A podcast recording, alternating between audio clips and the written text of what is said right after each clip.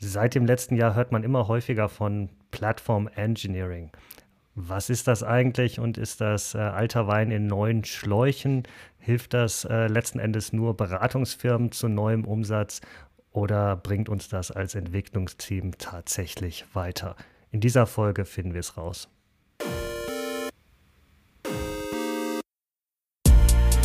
Und damit herzlich willkommen zu einer neuen Folge vom To-Do-Cast, dem Developer-Podcast mit dem wunderbaren Malte Lantin und mit mir Robin Manuel Thiel.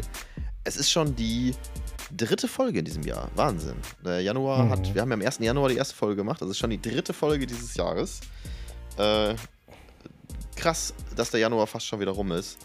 Wie hast du ja, ihn ne? verbracht, Malte? Ach, wie man ihn so verbringt, ne, wenn es die ganze Zeit regnet. Aber bei dir ist ja schon Frühling. Also die ist ganz entspannt aus. Liegt das? ja, die meisten, äh, die uns nur zuhören, können das jetzt hier nicht, äh, natürlich nicht sehen, aber bei mir ist äh, schönes Wetter und ein paar Palmen im Hintergrund. Äh, Grüße an alle, die das Video gucken. Wir haben, äh, also ich habe mich entschieden, dem kalten Januarwetter in München zu entfliehen. Und wenn ihr das hier hört, dann bin ich gerade für ein paar Tage auf Mallorca und wie der Malte schon festgestellt hat, hier ist kein Schneeregen, sondern hier sind zumindest so 20 Grad und man kann echt gut draußen sitzen. Ähm, allerdings muss man auch ein bisschen bangen, ob das Internet hält. Das heißt, hier, äh, wenn ich jetzt zwischendurch einfach weg sein sollte, dann muss der Malte übernehmen. Dann ist das, weil, der, weil das Internet hier ausgefallen ist. Ich bin hier in der Finca, die hat nicht mal eine Adresse. Das heißt, du kannst hier nicht mal irgendwie ein Paket hinbestellen. Wenn du Post bestell, hierhin bestellst, dann musst du die unten in den Ort, ist so ein Elektronikladen, da kannst du dein Paket dann abholen.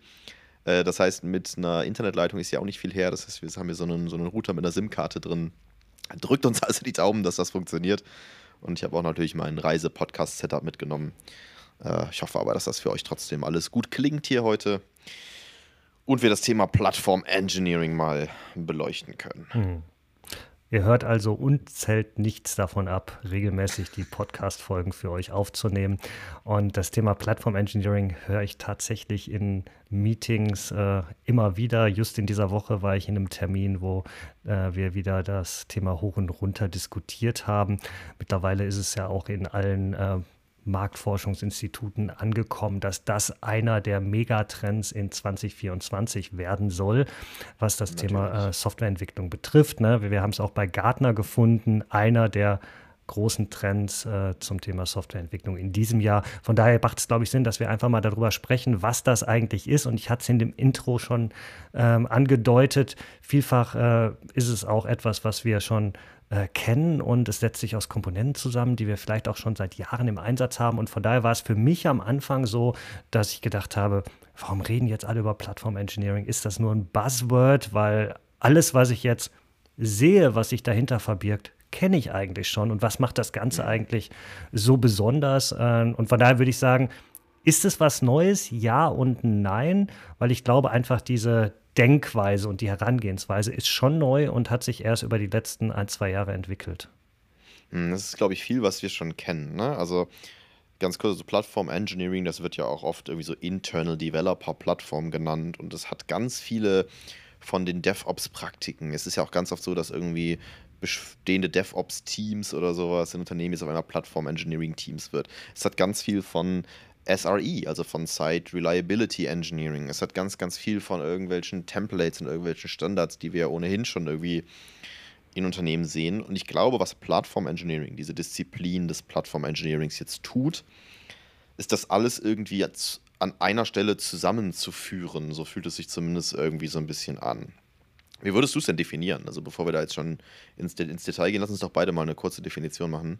Wie würdest du denn, wenn dich jemand fragt, Malte, was ist Plattform Engineering? Wie würdest du antworten? Also für mich ist das eine Weiterentwicklung des ganzen DevOps-Themas. Wir haben vorher DevOps rein mit Fokus auf den Entwicklungsprozess und den Betrieb durch das Entwicklungsteam selber betrachtet. Und jetzt kommen halt noch andere Komponenten dazu, die wir vielleicht schon hatten.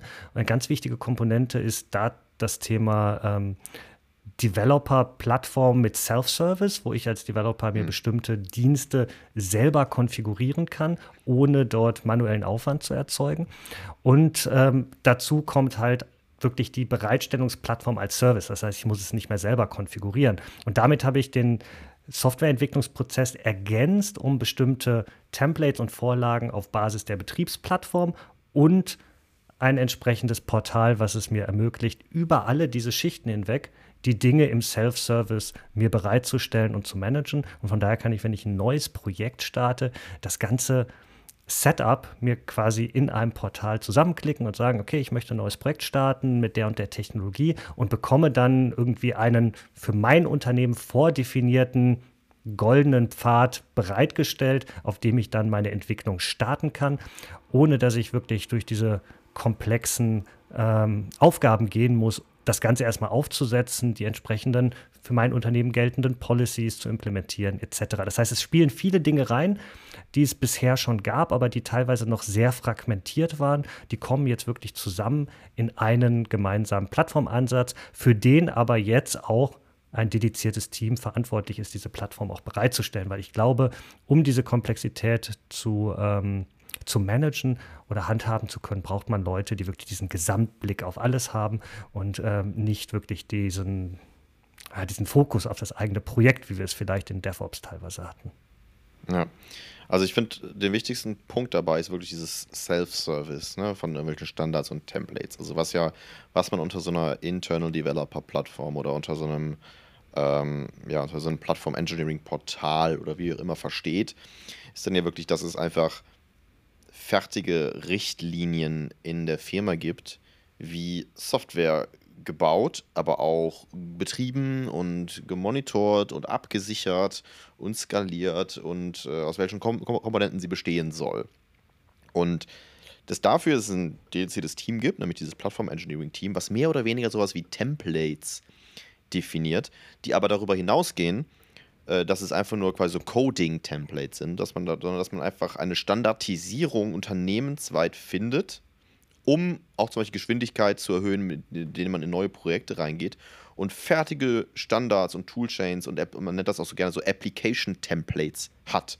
Also so Generatoren, wie, wie man es vielleicht auch aus der Developer-Welt von Yeoman kennt, aber für halt mehr als nur Code. Das heißt, ich möchte ein neues Projekt starten, klicke irgendwo auf den Knopf und idealerweise fällt daraus ein fertiges Git-Repository, zum Beispiel auf GitHub gehostet eine, äh, eine Ordnerstruktur, wie wir im Unternehmen unseren Code strukturieren, CI-CD-Pipelines für unsere Deployments. Vielleicht eine, eine, Lösung, wie wir Identity machen, weil wir uns immer gegen irgendein Identity-System integrieren. Äh, Monitoring-Tools, die direkt mit angebunden sind. Security, also Code-Scanning zum Beispiel direkt aktiviert. RBAC oder sowas direkt drin, weil wir, weil wir rollenbasiert haben. Aber auch, wie wir zum Beispiel Cloud-Komponenten haben. Das heißt, ich kann, ich habe so ein, ich habe dieses Wort Katalogisierung auch irgendwie viel gelesen. Das heißt, ich habe irgendwie, irgendwie einen Katalog aus Services, ähm, von denen ich wählen kann und sage, pass auf, ich brauche jetzt eine Datenbank. Gut, aber unserem Unternehmen ist, wird Postgres in der und der Art und Weise betrieben. Also, dass man da einfach Standards baut für Komponenten, die wir im Unternehmen haben und diese Standards in einer Plattform bereitstellt, äh, die mir dann quasi nicht nur mein eigenes Projekt generiert, sondern auch so ein bisschen Visibility überzeugt, was es sonst noch für Projekte im Unternehmen hm. gibt. Und dazu kommen natürlich auch Themen, die vielleicht für mich als Developer weniger sexy sind, aber die in größeren Unternehmen dann erforderlich sind, was nämlich zum Beispiel ganze, die ganzen Policies sind. Es gibt vielleicht auf meinem Repository schon Policies rund um das Thema erforderliche Pull-Requests, wer sind die Reviewer, ähm, wer kann auf welche Informationen zugreifen, dann das Ganze, wenn ich das auf eine Cloud-Plattform de deploye, ne, welche Policies gelten eigentlich für bestimmte Ressourcen in meiner Cloud-Plattform, äh, wie müssen diese konfiguriert werden, äh, in welche Data Center Regionen kann überhaupt ein Service bereitgestellt werden? Das sind ja alles Fragen, die ich normalerweise eher ähm, reaktiv oder komplex in mir, mir aus der Dokumentation zusammensuchen müsste oder wo ich ein Ops-Team kontaktieren würde, mir so eine Plattform bereitzustellen, die dann ähm, diese Policies vielleicht beherrschen.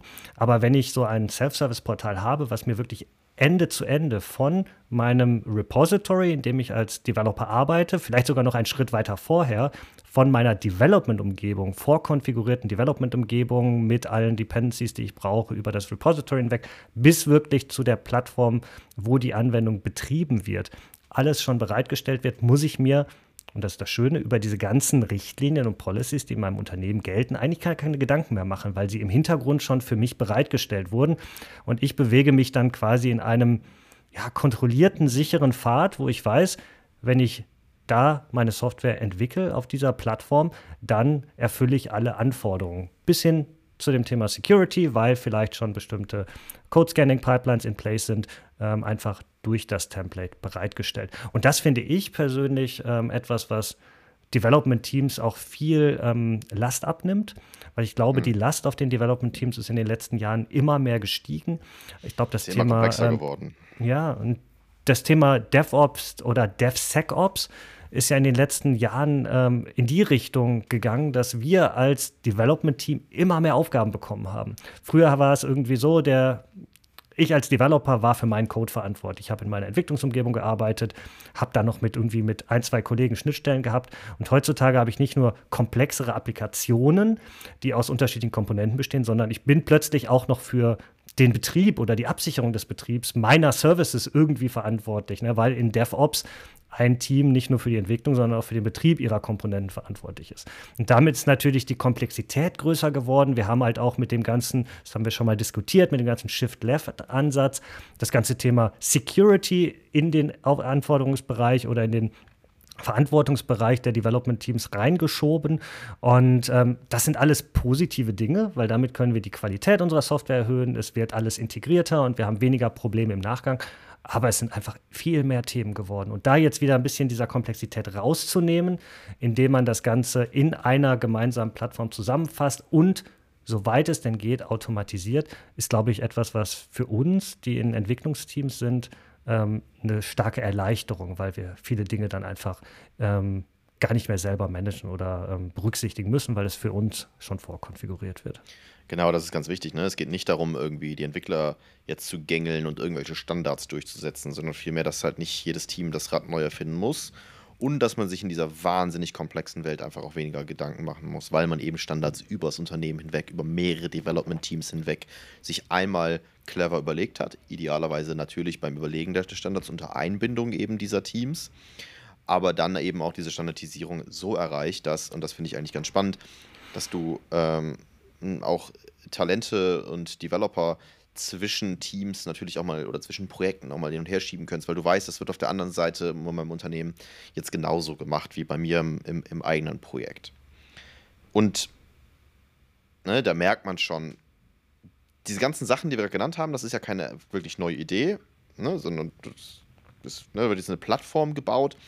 Ich hatte mir mal hier auf, auf, aufgeschrieben einen Begriff, der mir immer wieder untergekommen ist, den ich spannend fand.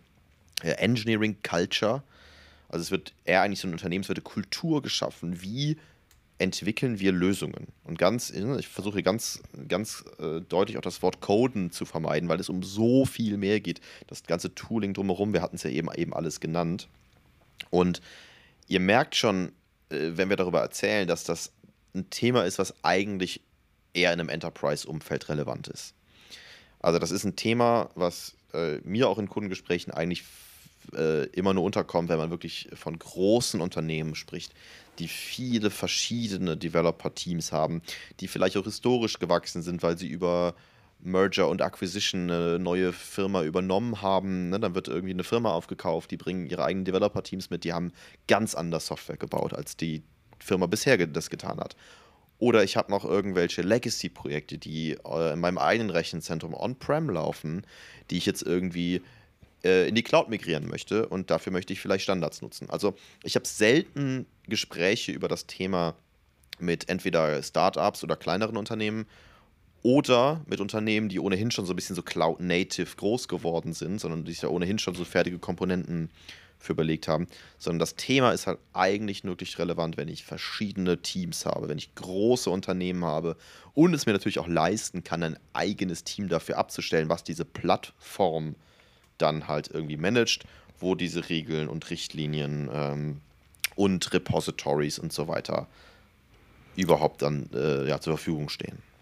Genau, die Frage ist auch, wie lange ähm, leben Projekte und wie oft werden neue Projekte gestartet. Ich meine, wenn du jetzt sagst, ich arbeite in einem relativ stabilen Umfeld und äh, dort arbeiten wir auf so und so viele Repositories mit einer festen Plattform, in der unser Service läuft, entwickeln den regelmäßig weiter, dann braucht man so etwas vielleicht gar nicht. Aber wenn tatsächlich in einem großen Unternehmen quasi tagtäglich neue Projekte gestartet werden und äh, immer und immer wieder die gleichen Diskussionen starten, welchen Technologiestack nehmen wir, dann das Ganze vielleicht noch in einem teilmanuellen Prozess aufgesetzt werden muss oder vielleicht komplett manuell, da verliert man natürlich so viel ähm, Developer-Zeit oder Engineering-Zeit, weil man immer und immer wieder die gleichen Fragen beantwortet und die gleichen Prozesse durchläuft, dass sich natürlich so ein separates Team für eine solche Plattform mit der ganzen Automatisierung, die man im Hintergrund natürlich erstmal bauen und realisieren muss, dann äh, relativ schnell auszahlt, weil man da so viel mehr Effizienten reinbringt.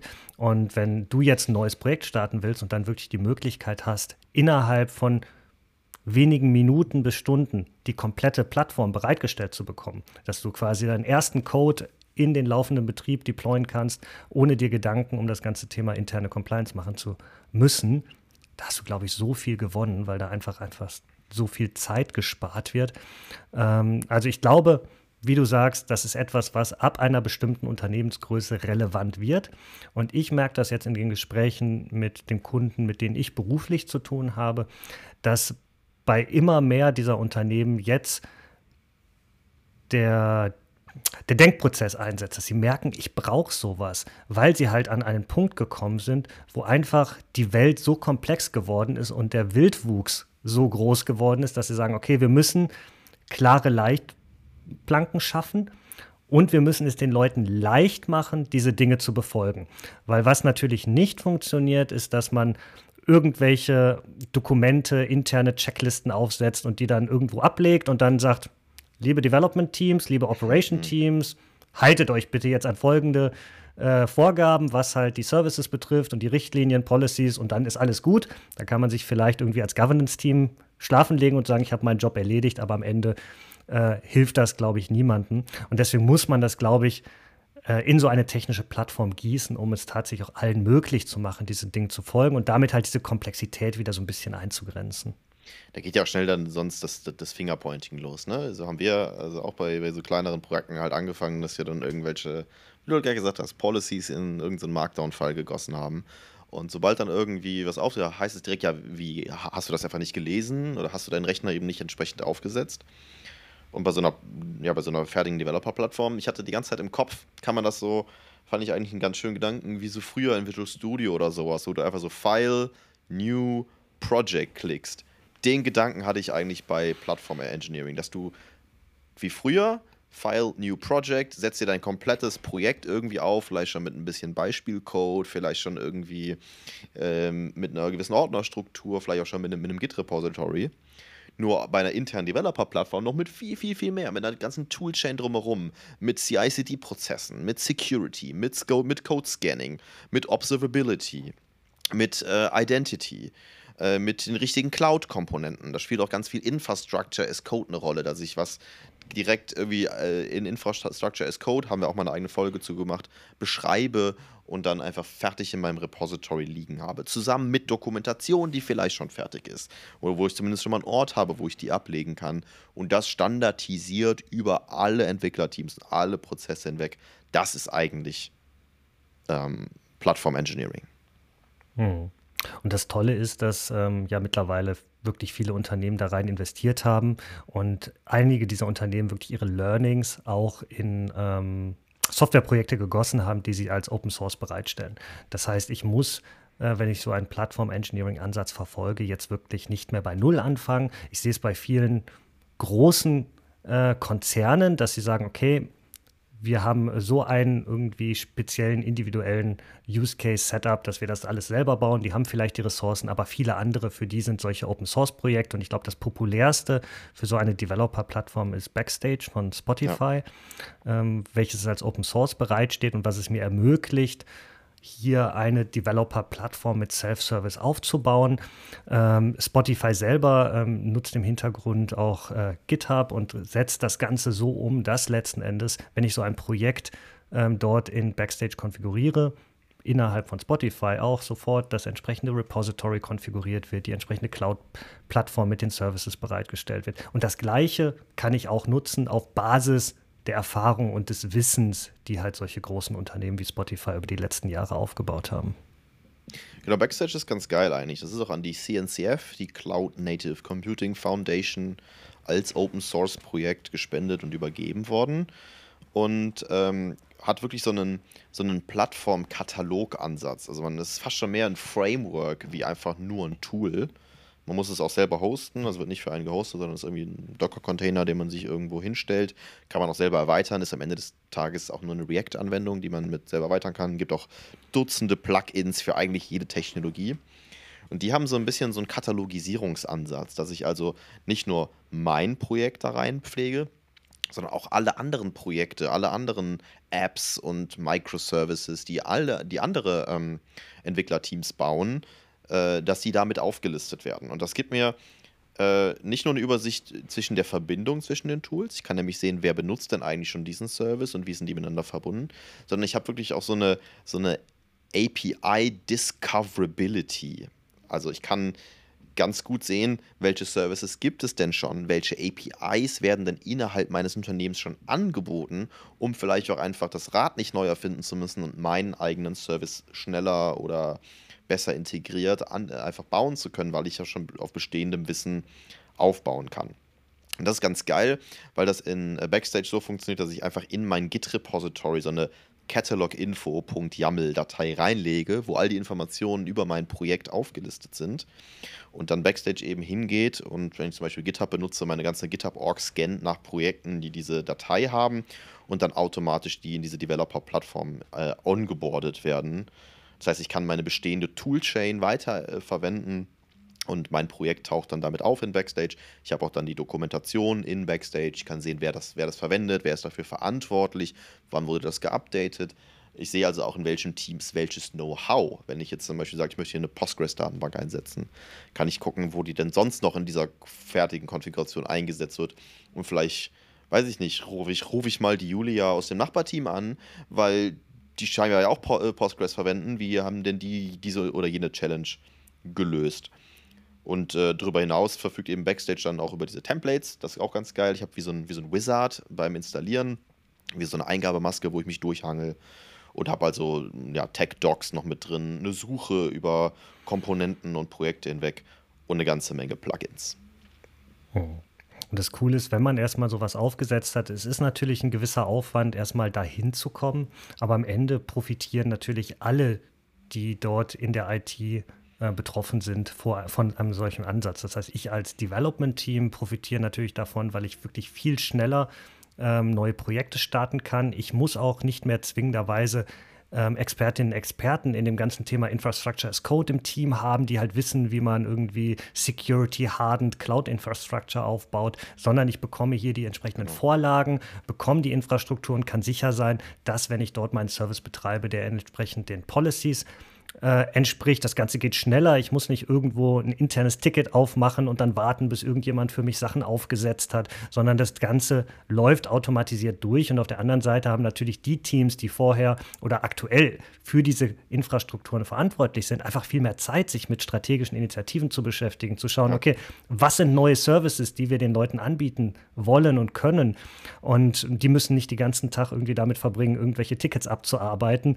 Ich habe es jetzt äh, kürzlich wieder von einigen Unternehmen gehört, die tatsächlich irgendwie so ein Service-Now-Ticketsystem haben, wo man dann immer ein Ticket aufmachen muss, wenn man irgendwelche neuen Services anbinden möchte oder bereitstellen möchte. Oder im schlimmsten Fall eine Shared E-Mail-Inbox, wo dann jedes Jahr, äh, jeden Tag dann irgendwie äh, drei, vier Development-Teams mir irgendwelche Requests in meine Inbox kippen und ich muss dann wieder loslaufen und äh, immer und immer wieder solche manuellen Schritte durchlaufen.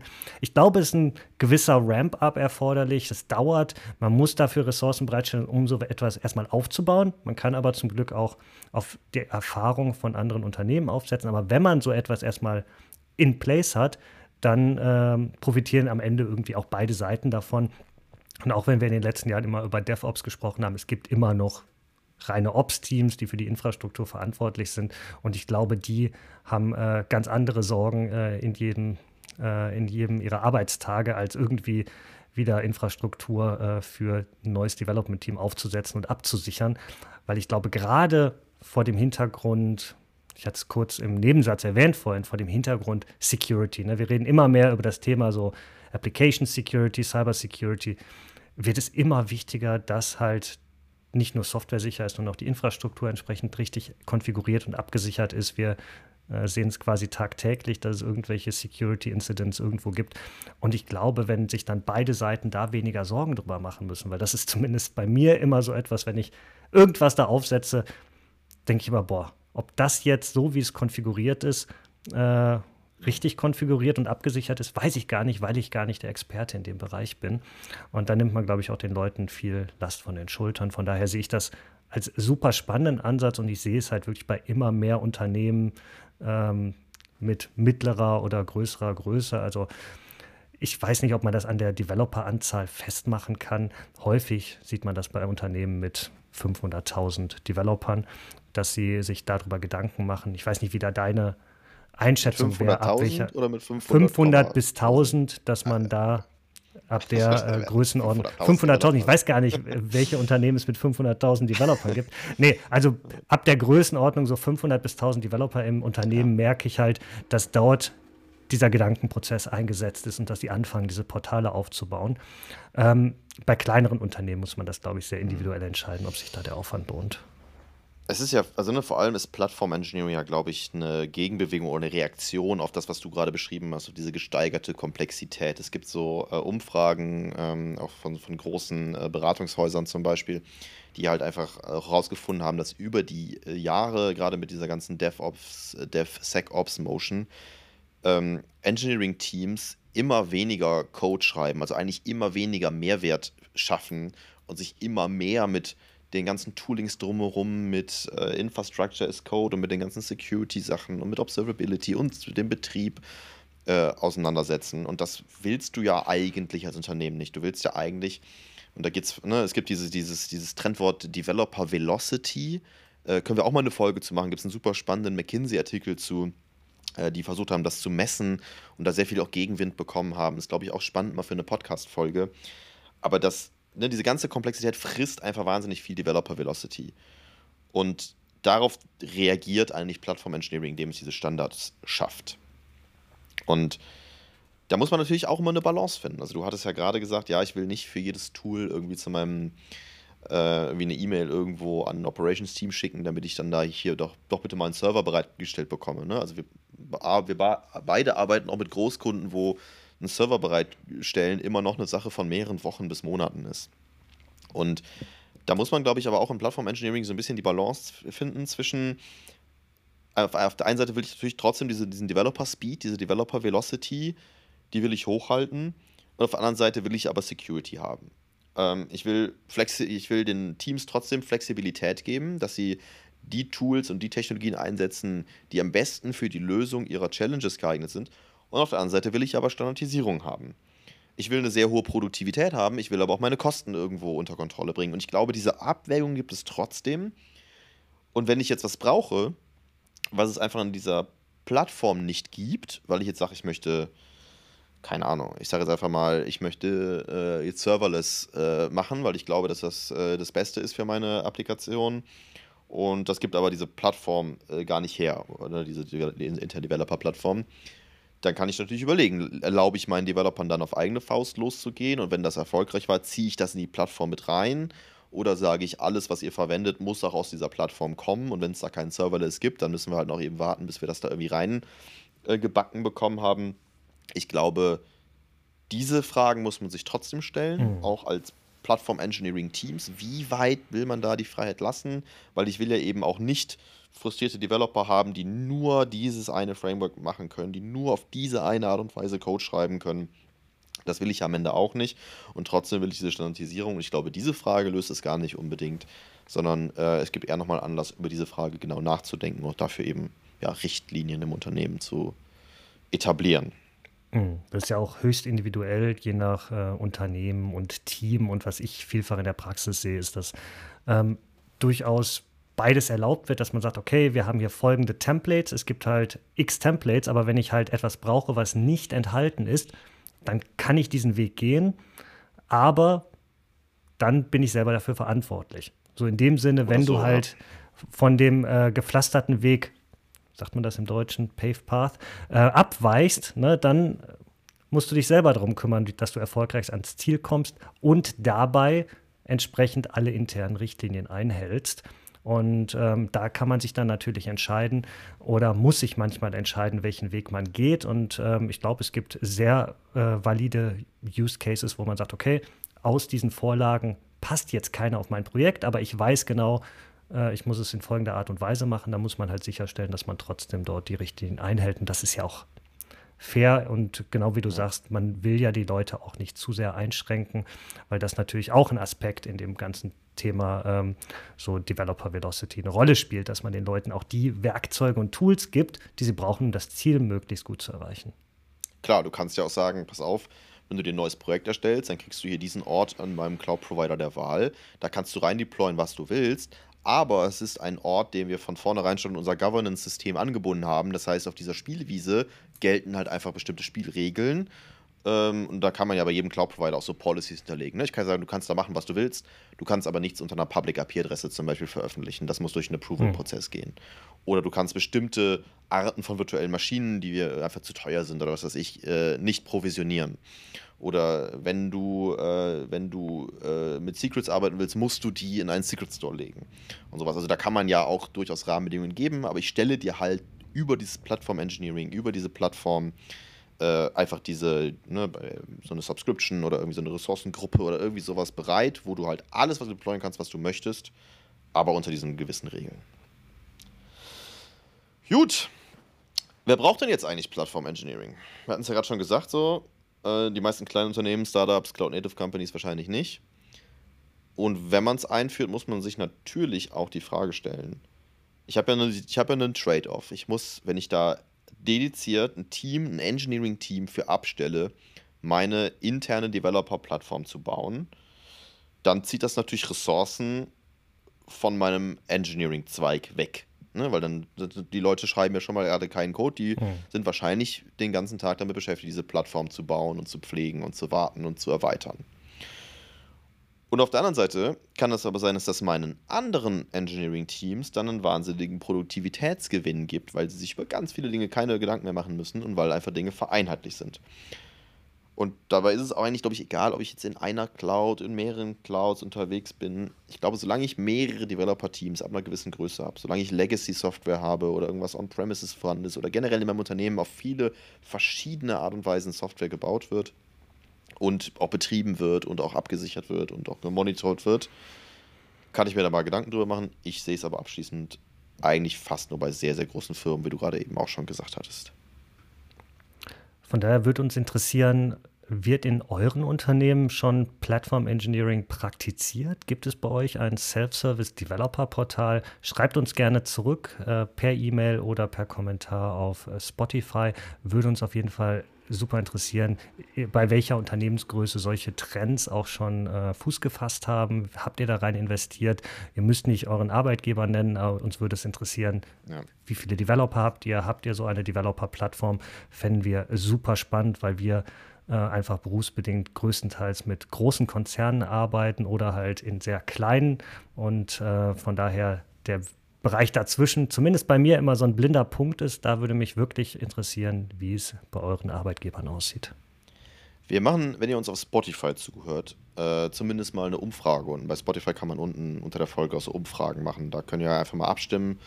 Das würde ich mal machen. Ähm, weil, äh, vielleicht heißt das einfach bei euch nur anders. Ne? Also wie gesagt, Plattform Engineering so ein Trendwort.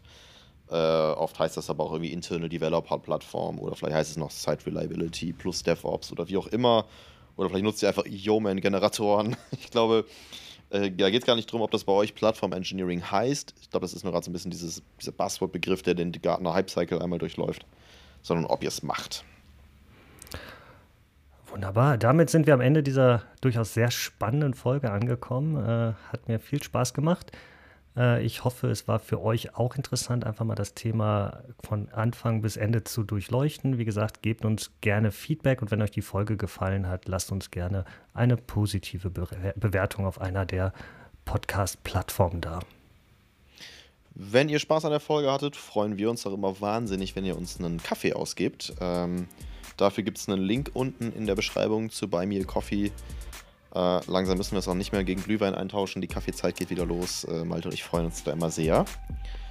Und ansonsten hören wir uns in zwei Wochen wieder, denn der To-Do-Cast, der Developer-Podcast, erscheint alle zwei Wochen auf allen Podcast-Plattformen. Bis dahin, macht's gut, habt eine gute Zeit und schreibt ganz viel Code. Bis dahin, tschüss.